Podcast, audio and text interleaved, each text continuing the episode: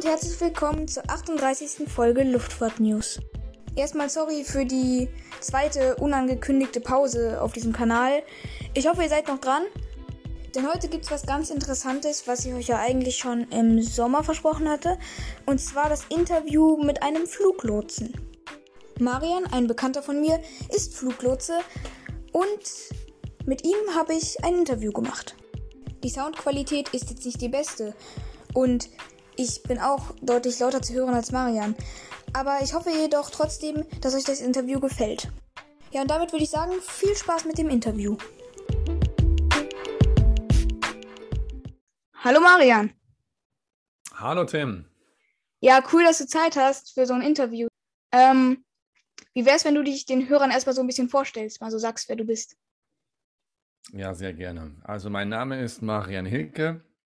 Ich bin Fluglotse der Deutschen Flugsicherung und arbeite seit einigen Jahren jetzt im Center Lang. Das ist bei Frankfurt am Main.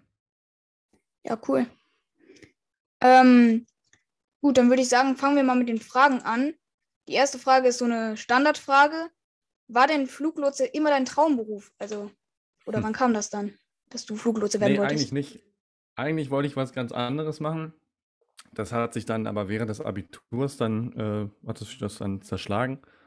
Und eigentlich war es dann tatsächlich so ein bisschen mein Glück, dass ähm, damals ähm, die DFS sehr stark nach Azubis gesucht hat und da sehr, sehr viel Werbung gemacht hat. Äh, dadurch kam ich auf den Beruf äh, oder bin ich auf den Beruf aufmerksam gemacht worden. Und ein Bekannter von mir, der hat das, ähm, der ist auch Fluglot, den durfte ich schon mal zugucken. Das war aber Jahre bevor ich äh, Abitur gemacht habe. Und das ist dann eigentlich so ein bisschen in Vergessenheit geraten. Insofern ähm, war das eigentlich tatsächlich so ein bisschen die Gunst der Stunde, dass sie das, äh, dass die Leute gesucht haben. Und dass ich dann einfach gedacht habe, das könnte ich mir vorstellen. Und dann habe ich es probiert. Tja, und jetzt bin ich schon über zehn Jahre im Beruf. Ja, cool. Also Fluglotsen werden ja heute immer noch gesucht. Die sind ja genau. eigentlich immer knapp. Von denen gibt es nie genug. Ähm, mhm. Ja, dann können wir mal zur zweiten Frage kommen.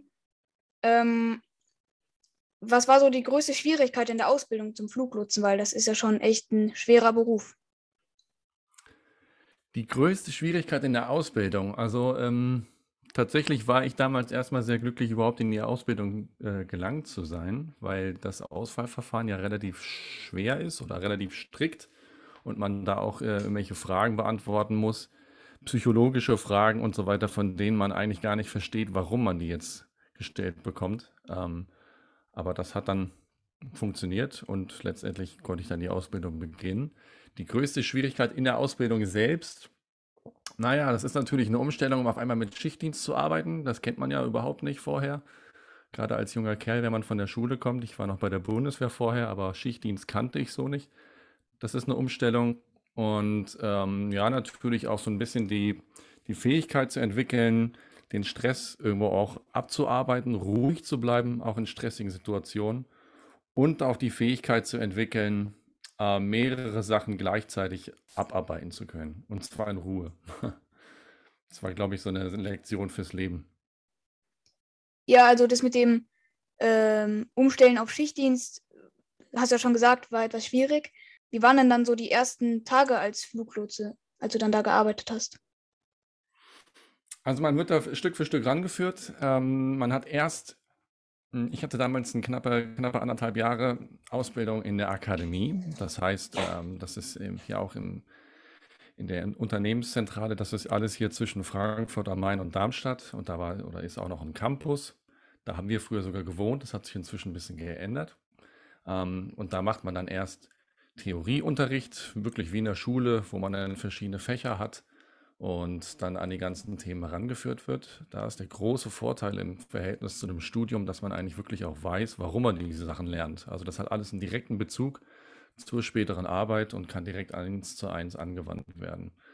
Ähm, da war ich also anderthalb Jahre und dann kommt man für den praktischen Teil der Ausbildung an die spätere Niederlassung, in der man danach auch arbeitet. Das heißt, man erwirbt dann am Ende seiner Ausbildung Lizenzen, mit denen man dann am Ende auf einem bestimmten Luftraum oder wir sagen auch Sektor dazu arbeiten darf. Das heißt, jemand, der zum Beispiel den Frankfurter Anflug oder für den Frankfurter Anflug ähm, lizenziert ist, der kann nicht morgen zur Arbeit gehen und sagen, ich mache jetzt heute mal Stuttgart oder ich mache den Düsseldorfer Luftraum. Das geht so nicht.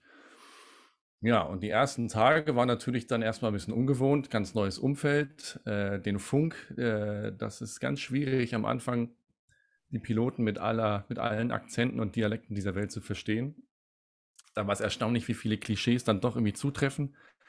Aber ähm, man wird da nach und nach angeführt und hat immer Ausbilder hinter sich sitzen, die für alle Fragen da sind und die auch im, im Zweifelsfall eingreifen können. Insofern ist das ein sehr, sehr behutsamer Einstieg. Ja, und ist man denn als Fluglotse nicht die ganze Zeit total unter Druck, wenn man weiß, dass man die Verantwortung für viele Menschenleben trägt? Hm. Das werde ich tatsächlich ganz häufig gefragt. Ähm, man macht sich eigentlich in dem Moment, wo es, wo, wo wirklich viel los ist, macht man sich eigentlich über diese Frage keine Gedanken. Ähm, das ist wahrscheinlich auch besser so, weil man einfach da auch nicht die Zeit für hat. Wenn ich mir jetzt in jeder Schicht äh, über jedes Menschenleben, was da ähm, ja, durch meinen Luftraum fliegt, Gedanken machen würde, dann würde ich wahrscheinlich gar, gar nicht mehr arbeiten können. Insofern lernt man ein Stück weit mit dem Druck zu arbeiten, aber äh, man denkt jetzt nicht dran, dass da irgendwie in der Maschine 300 Menschen sitzen und hier 120 und äh, man versucht dann einfach seinen Job so gut es geht zu machen und wir haben ja auch verschiedene Sicherheitssysteme, die dann schon greifen, wenn es in unserer Sprache eng wird, wovon aber dann in der, in der Realität oder in echt sind ja dann immer noch riesengroße Distanzen zwischen den Flugzeugen, ähm, wo wir dann schon sagen, das ist jetzt aber auch eng geworden. Insofern, da kommt man auch ein Stück weit rein. Ja, zum Beispiel das TICAS ist so ein System, was dann Flugzeuge genau. nach oben und nach unten lenkt. Genau, wobei wir sogar noch bei unserem Radar gibt es auch verschiedene Softwarelösungen, die wir ähm, installiert haben oder verschiedene Systeme, die greifen sogar noch viel früher. Also bevor die äh, TICAS-Anweisung, also diese Ausweichempfehlung für die beiden betroffenen Maschinen, wenn also zwei Maschinen wirklich auf Kollisionskurs sind, ähm, dann würde bei uns da schon viel, viel früher irgendwelche Systeme eingreifen und sagen, pass auf, hier hast du einen potenziellen Konflikt, hier musst du was machen. Ähm, auch da gibt es dann verschiedene ja, Sicherheitsnetze, die dann eingreifen. Und so können wir dann schon im, im, im Großen voraus dann eigentlich erkennen, okay, hier habe ich irgendwas zu tun, hier muss ich aufpassen.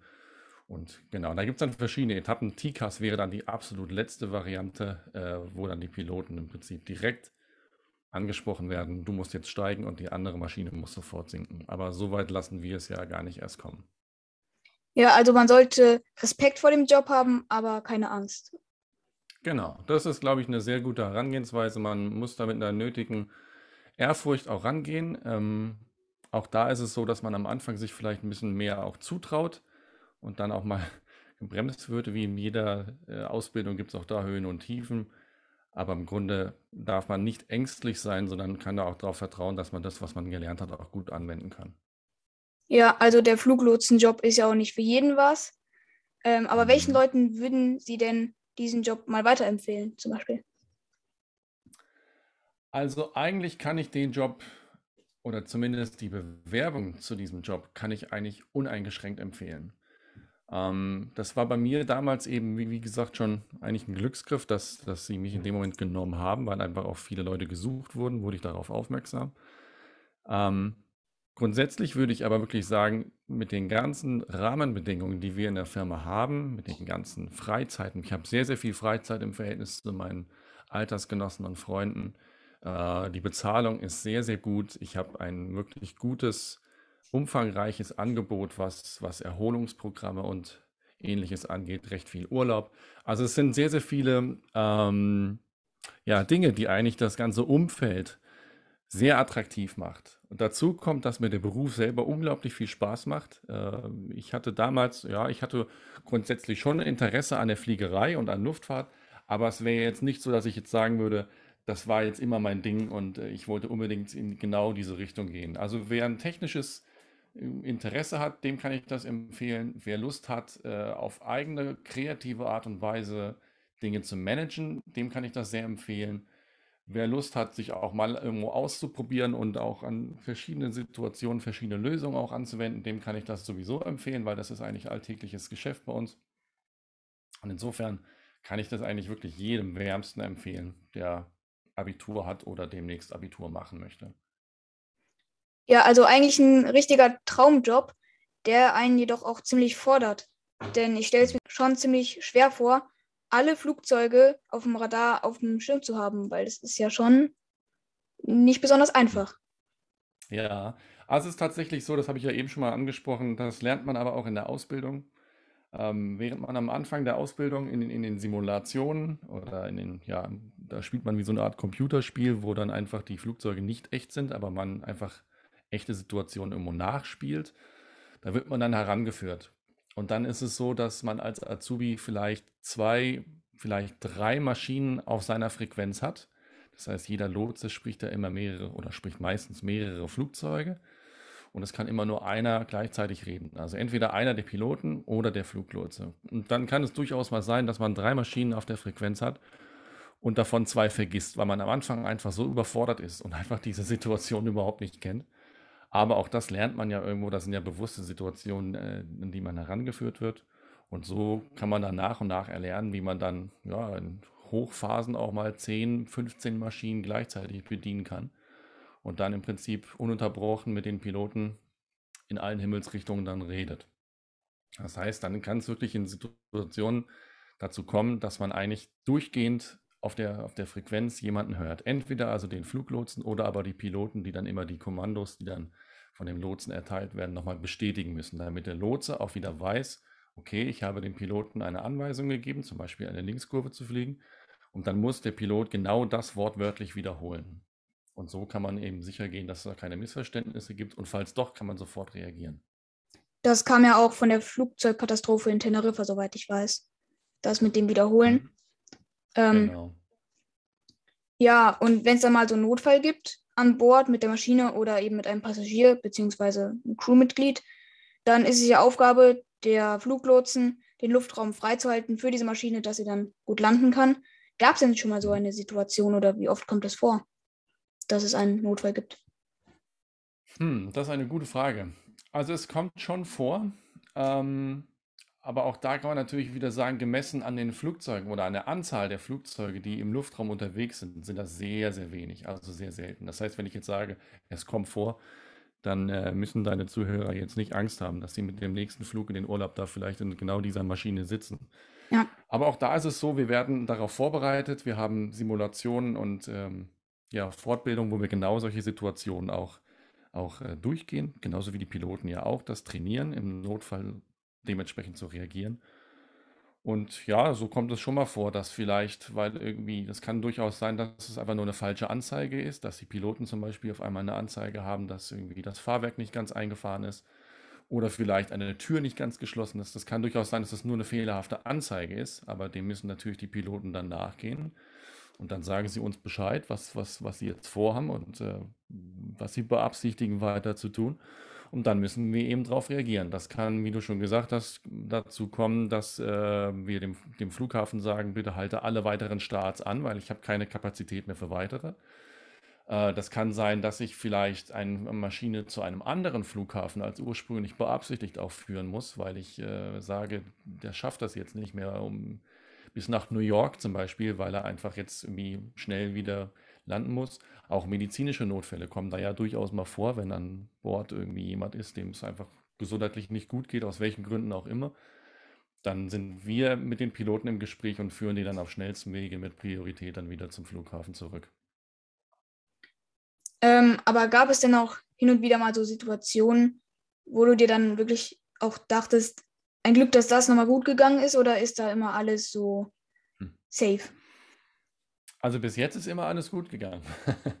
ähm, auch da wieder ist es, es ist so, wenn, wenn wir Fluglotsen davon sprechen, dass etwas eng geworden ist, ähm, dann, dann sind das im Prinzip Situationen, wo der, der, der Laie sagen würde, ja, aber da sind da noch, da ist da noch wahnsinnig viel Luft dazwischen gewesen. Also wir haben ähm, in der Luft Abstände einzuhalten zwischen zwei Flugzeugen. Das sind entweder 1000 Fuß, also knapp 300 Meter, oder eben drei nautische Meilen. Ähm, das heißt, äh, das sind knapp fünf Kilometer. So, das heißt, wenn wir äh, eine sogenannte Staffelungsunterschreitung haben, das heißt, wir haben weniger Abstand eingehalten, als wir eigentlich brauchen, dann reden wir immer noch von vier, vielleicht drei Kilometern zwischen zwei Flugzeugen. Das heißt, die sehen sich unter Umständen noch gar nicht mehr. Das ist aber bei uns dann schon ein Vorfall. Ähm, zu der Situation oder zu der Frage zurück, ob da was, ob, ob ich das schon mal hatte, wo ich danach gedacht habe, puh, das ging dann mal gut. Ähm, ich kann mich an einen Vorfall erinnern, das äh, war eine, eine französische Airline, äh, die einen Triebwerksausfall hatte eine 777, also ein Flugzeug mit zwei Triebwerken, wovon eins ausgefallen war.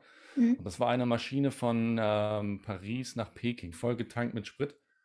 Und die mussten dann erstmal gehörig Sprit ablassen, weil die zu dem Zeitpunkt über Deutschland noch viel zu schwer waren. Und ähm, dazu kam dann noch schlechtes Wetter, was den Anflug durchaus äh, interessant gemacht hat für die Piloten. Und da ist man natürlich dann schon irgendwann auch sehr froh und dankbar, wenn man dann vom Tower die die Ansage bekommt oder die Nachricht, die Info, dass die Maschine sicher gelandet ist. Aber bis jetzt, wie gesagt, äh, ist alles immer gut gegangen und äh, gab es noch keine schwerwiegenden Sachen, wo ich dachte, oh, jetzt muss ich aber wirklich hier gucken, wie ich hier rauskomme. Ja, apropos 777, gibt es denn manche Flugzeuge, bei denen du dich ganz besonders freust, wenn sie dann mal auf dem Radar auftauchen, oder ist das einfach nur hm. ein Flugzeug? Ähm, es gibt schon Flugzeuge, wo man beeindruckt oder von denen man beeindruckt ist, was für eine Performance sie mitbringen. Also gerade natürlich das, das Verhältnis, äh, man, man kriegt ja recht schnell ein Gespür, welche Maschinen welche Performance an den Tag legen und welche Maschinen das auch nicht tun. Ähm, und da ist natürlich schon beeindruckend, was jetzt gerade in den letzten ja, zehn Jahren, was da für Maschinen auch auf, die, auf den Markt gekommen sind, die eine unglaubliche Performance haben. Sei es die Kampfflugzeuge, die bei uns, also zum Beispiel der Eurofighter, der bei uns äh, ja das, das, äh, den Hauptjäger darstellt. In dem Bereich, in dem ich arbeite, das ist der Bereich Köln. Ähm, da haben wir einen Fliegerhorst, wo die Eurofighter auch stationiert sind. Und das ist schon toll, was diese Maschinen einfach können. Ähm, gleichzeitig kann ich auch sagen, dass die 747-800 vor Corona, muss man leider dazu sagen, auch eine Wahnsinnsleistung eigentlich hatte. Die ist aber jetzt aus Finanz- oder aus, ja, aus äh, wirtschaftlichen Gründen ein bisschen von der Performance zurückgefahren worden. Und so hat man dann einfach manche Flugzeuge, auch den A350, wo man sich dann schon mal freut, den einfach zu sehen. Das kommt schon mal vor, ja. Ja, also A350, ist das dein Lieblingsflugzeug oder ist es da eine andere Maschine, Ihr Favorit? Ich ich jetzt ein Lieblingsflugzeug habe, weiß ich ehrlich gesagt gar nicht. Ich finde die, also die militärischen Transporter teilweise auch sehr beeindruckend, was die einfach auch äh, transportieren können, wie viel Last die einfach tragen können. Diese C-17, der Globemaster, das ist einfach ein ganz großer militärischer Transporter. Das ist auch wirklich ein riesen Koloss am Himmel. Also dann finde ich auch beeindruckend, dass, dass der grundsätzlich fliegt. Auch ein A380. Ich hatte bis jetzt noch nicht das Vergnügen darin zu fliegen, aber wenn man den sieht, dann finde ich es immer wieder erstaunlich, dass so ein großes Teil überhaupt abheben kann. Ja, aber auf dem Radar macht es ja, so wie ich das jetzt denke, keinen besonders großen Unterschied, ob man da jetzt eine 320, also ein Standardflugzeug, oder eben eine besondere A380 hat.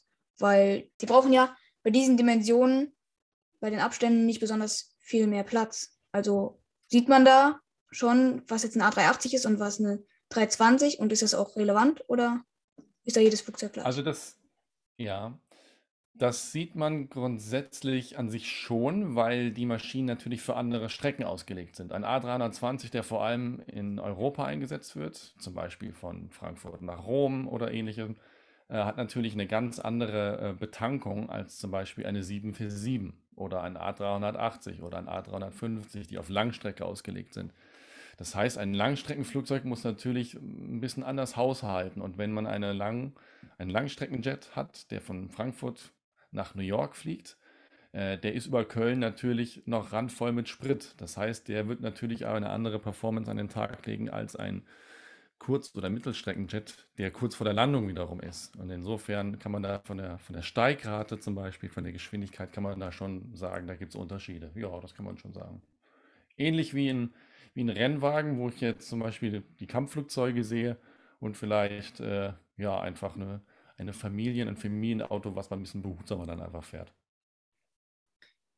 Ja, und was hältst du denn als Fluglotse von den, vor dem Corona, vor dem äh, Point-to-Point-System, was viele Airlines da umsetzen wollten, weil das bedeutet ja auch viele Flugzeuge, kleinere Flugzeuge und eben mehr Flexibilität für die Passagiere, jedoch auch einen volleren Luftraum. Wie ist das denn so für die hm. Fluglotsen? Das ist ein System, das haben wir tatsächlich auch in der, in der Flugsicherung verfolgt, dass wir das möglichst optimiert einsetzen können. Also das ist ein System, in dem man, mit dem man versucht, möglichst kurze Flugrouten beizubehalten. Also es ist, man muss sich das so vorstellen, am Himmel gibt es momentan Luftstraßen, die geflogen werden. Und wenn man jetzt eine bestimmte Verbindung fliegt, von Paris nach äh, Warschau zum Beispiel, dann fliegt man auf, auf gewissen festgelegten Korridoren und Flugrouten. Und die sind nicht immer unbedingt der direkte Weg, die sind schon möglichst direkt gehalten, aber wie im Straßenverkehr gibt es auch da Situationen, wo man irgendwie wegen militärischer Sperrgebiete um irgendwelche Sektoren herumfliegen muss oder ähnliches. Während Corona ist das natürlich alles deutlich einfacher gewesen, weil einfach viel weniger Flugzeuge am Himmel waren. Und äh, da muss man leider auch sagen, oder was heißt leider, jetzt wo der, wo der Himmel ja wieder deutlich voller wird, ähm, da ist dieses Point-to-Point -Point gar nicht mehr so möglich, weil einfach wieder viel mehr ja, Flugzeuge am Himmel sind. Man kann sich das eigentlich auch vorstellen wie eine, ein Straßen, Straßenverkehr. Ähm, nachts kann man relativ schnell überall durchkommen. Man steht vielleicht nicht an so vielen Ampeln. Und tagsüber in der Rush Hour, da ist natürlich viel, viel mehr dann wieder los. Also das ist jetzt eher so ein Vergleich mit Corona und nicht mit Tag und Nacht, oder? Weil genau im internationalen Luftverkehr ist es ja nicht so, dass es da Tag und Nacht gibt, weil überall auf der Welt sind ja die Uhrzeiten anders. Genau, aber während Corona war das natürlich ganz krass, dass der Flugverkehr da massiv zurückgegangen ist. Und das hat sich jetzt gerade in den letzten ja, sechs Monaten, hat sich das schon sehr, sehr rapide wieder verbessert. Ich glaube, wir sind jetzt bei 70 bis 80 Prozent von den Flugverkehrsbewegungen vor Corona. Ui. Also 80 Prozent von dem, was, was vorher geflogen ist. Und ähm, ja, da sind wir natürlich alle sehr gespannt, wie sich das die nächsten Monate und Jahre auch wieder entwickeln wird. Also freuen Sie sich prinzipiell über Flugzeuge am Himmel oder viele Flugzeuge am Himmel oder ist es eher so, boah, nee, jetzt habe ich wieder viel zu viel zu tun? Das hat Vor- und Nachteile. Ja, du hast schon richtig gesagt. Wenn, wenn weniger los ist, dann ist natürlich ein Stück weit, ja, äh, ist natürlich ein bisschen einfacher. Wir haben aber, das kann man schon eigentlich so sagen, oder viele von den Fluglotsen haben immer auch den Ehrgeiz, einfach auch irgendwie, ja, effizient zu arbeiten und auch gerne mal ein bisschen was zu schaffen, sagen wir es mal so. Und so ist natürlich dann schon toll, wenn dann einfach wieder mehr Flugzeuge am Himmel sind und äh, ja, man wieder mehr gefordert ist. Also insofern hat es Vor- und Nachteile. Ich fand es persönlich aber auch mal ganz schön. Ich wohne ja hier auch im Rhein-Main-Gebiet und dann, ähm, dass man tagsüber auch einfach mal ein bisschen mehr Ruhe hat und nicht ständig Flugzeuge von oben hört. Aber ich freue mich auch wieder, dass die, dass die Wirtschaft da wieder ein bisschen mehr angekurbelt ist, auf jeden Fall. Ja, dann machen wir jetzt mal einen kurzen Exkurs zu der Katastrophe von Überlingen. Da war es ja Schuld der Organisation, dass nur ein Lotse im Tower war und dieser mit seiner Aufgabe deutlich überfordert war. Kann so ein ja. Ereignis nochmal passieren oder hat sich seitdem im Tower etwas geändert oder beziehungsweise in der Flugsicherung? Also bei Überlingen, ähm, da kam, das ist ja jetzt schon 20 Jahre her, und äh, da gab es ja den Vorfall, dass ein Fluglotse, wie du schon sagtest, der war, der war alleine verantwortlich, obwohl eigentlich immer zwei Personen nebeneinander sitzen. Ähm, da kam ganz, ganz viel zusammen. Letztendlich hat es dann dazu geführt, dass ein Lotse das ja übersehen hat, dass zwei Flugzeuge auf Kollisionskurs sind. Dann haben die äh, bordinternen Systeme bzw. die Piloten selbst auch nicht ganz korrekt reagiert. Also da kam unglaublich viel zusammen, was letztendlich zu der Katastrophe geführt hat, dass die beiden Flugzeuge wirklich in der Luft zusammengestoßen sind. Ähm, das ist aber, wir haben das natürlich auch in der Ausbildung ganz, ganz viel behandelt und man beschäftigt sich natürlich mit der ganzen Thematik dann noch mal viel mehr. Ähm, da kam so viel zusammen, dass man sich eigentlich fast schon wundern muss, dass wirklich eine Eskalationsstufe nach der anderen kommt. Ich persönlich würde sagen, dass sowas nicht nochmal vorkommen kann, weil einfach natürlich an vielen Ecken und Enden viele Reaktionen daraus äh, oder Schlüsse daraus gezogen wurden, Sicherheitssysteme wurden neu bewertet. Und ähm, letztendlich muss man aber auch sagen, dass natürlich da auch menschliches Versagen eine Rolle gespielt hat. Und da sind natürlich dann ja in der Pflicht, das dann irgendwo einfach, einfach nachzubessern und da besser aufzupassen. Aber ich glaube fest, dass es sowas nicht nochmal kommen würde oder passieren wird. Ja, also das hatte ja damals auch ein bisschen was Politisches ähm, mit drin, weil die russische Maschine hatte in den Handbüchern stehen, dass man das Wort der Lotsen über alle anderen Systeme stellen soll. Und die Europäer hatten in der Zeit es schon so weit, dass ähm, es in den Handbüchern stand, dass das TCAS im Falle einer mhm. Aktivierung allerhöchste Priorität hat. Das ist doch heute nicht mehr so, dass es da solche Konflikte bzw. Uneinigkeiten gibt. Nein, genau. Das ist, das ist nicht so, das ist international alles festgelegt und das ist im Prinzip äh, jeder Pilot auf der Welt sollte, da ist dieses bekannte Wort, eigentlich dann in der gleichen Situation immer gleich reagieren. Umgekehrt sollten natürlich die Lotsen auch äh, dementsprechend über standardisierte Verfahren immer gleich arbeiten. Also da kam, wie gesagt, so viel zusammen und ähm, das, das sind abenteuerliche Sachen dabei, dass Telefone nicht gingen, weil in der Nacht zufällig auch noch gerade eine Abschaltung war und das Telefon gewartet wurde. Also das ist eine, eine, eine Verkettung von so vielen Sachen. Ähm, das ist schon wirklich die Wahrscheinlichkeit, dass so etwas annähernd nochmal passieren wird, ist, ist, ist, geht wirklich gegen null. Ja, das sehe ich auch so.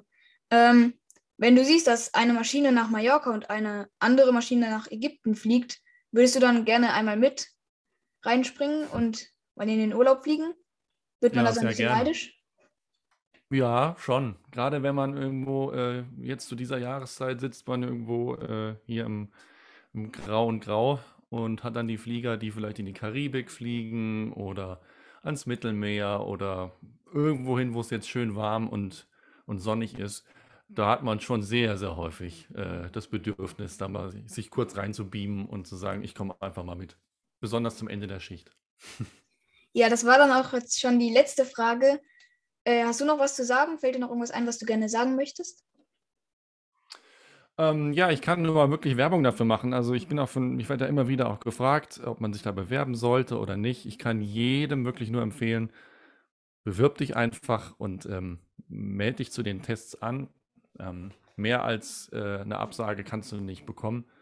Falls es dann doch klappen sollte, kann man wirklich sagen, ist es ein super Job. Ich könnte mir keinen besseren Beruf vorstellen. Ich mache das jetzt wirklich, wirklich gerne und habe jetzt auch schon ähm, zwei Niederlassungen kennengelernt. Ich war erst fünf Jahre in Bremen, jetzt bin ich seit fünf Jahren wieder, wie gesagt, hier in Lang. Also da gibt es wirklich, es gibt ein tolles Umfeld. Ich mache das richtig gerne und das ganze Umfeld, auch die finanziellen Aspekte und Urlaub, kann ich wirklich wärmstens empfehlen. Also wenn irgendwie deiner, ein, jemand deiner Zuhörer sich das vielleicht überlegt, sich da zu bewerben, tu es. ja, cool. Ähm, und noch jetzt eine Frage in einer Sache für den Test, den man davor bestehen muss. Ist es ja. da auch wichtig, dass man keine Rot-Grün-Schwäche hat?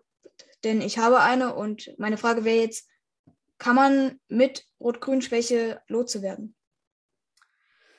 Oh, das sind jetzt Detailfragen. Ähm, ja. Ich persönlich glaube tatsächlich, dass eine Rot-Grün-Schwäche ein Ausschlusskriterium ist. Aber diese Bedingungen, das kann auch durchaus mal sein, dass sich das ändert. Ich hatte zum Beispiel ähm, damals hatte ich Glück, weil wenige Monate bevor ich mich beworben habe, äh, ist die ist die maximale Dioptrienanzahl, also die der Wert, was die meine Kurzsichtigkeit angeht, ist ist erhöht worden. Das heißt, mein Fliegerarzt, der mich damals untersucht hatte, der hatte damals gesagt, ähm, hätten Sie sich ein paar Monate früher beworben, dann hätte ich Sie jetzt als untauglich schreiben müssen. So bin ich reingekommen. Und insofern kann es durchaus sein, dass sich da die Bedingungen verändern. Aber das steht bestimmt auf der Website, was da für Bedingungen gibt. Und genau. Ja, kann ja auch der Hörer, der sich mal dafür bewerben möchte oder den das interessiert, mal vorbeigucken. Ja, ja genau. Dann äh, würde ich sagen, vielen Dank, dass du das mitgemacht hast, Marian. Vielen Dank für das Interview. Sehr gerne. Und ja, tschüss. Bis dann. Ciao.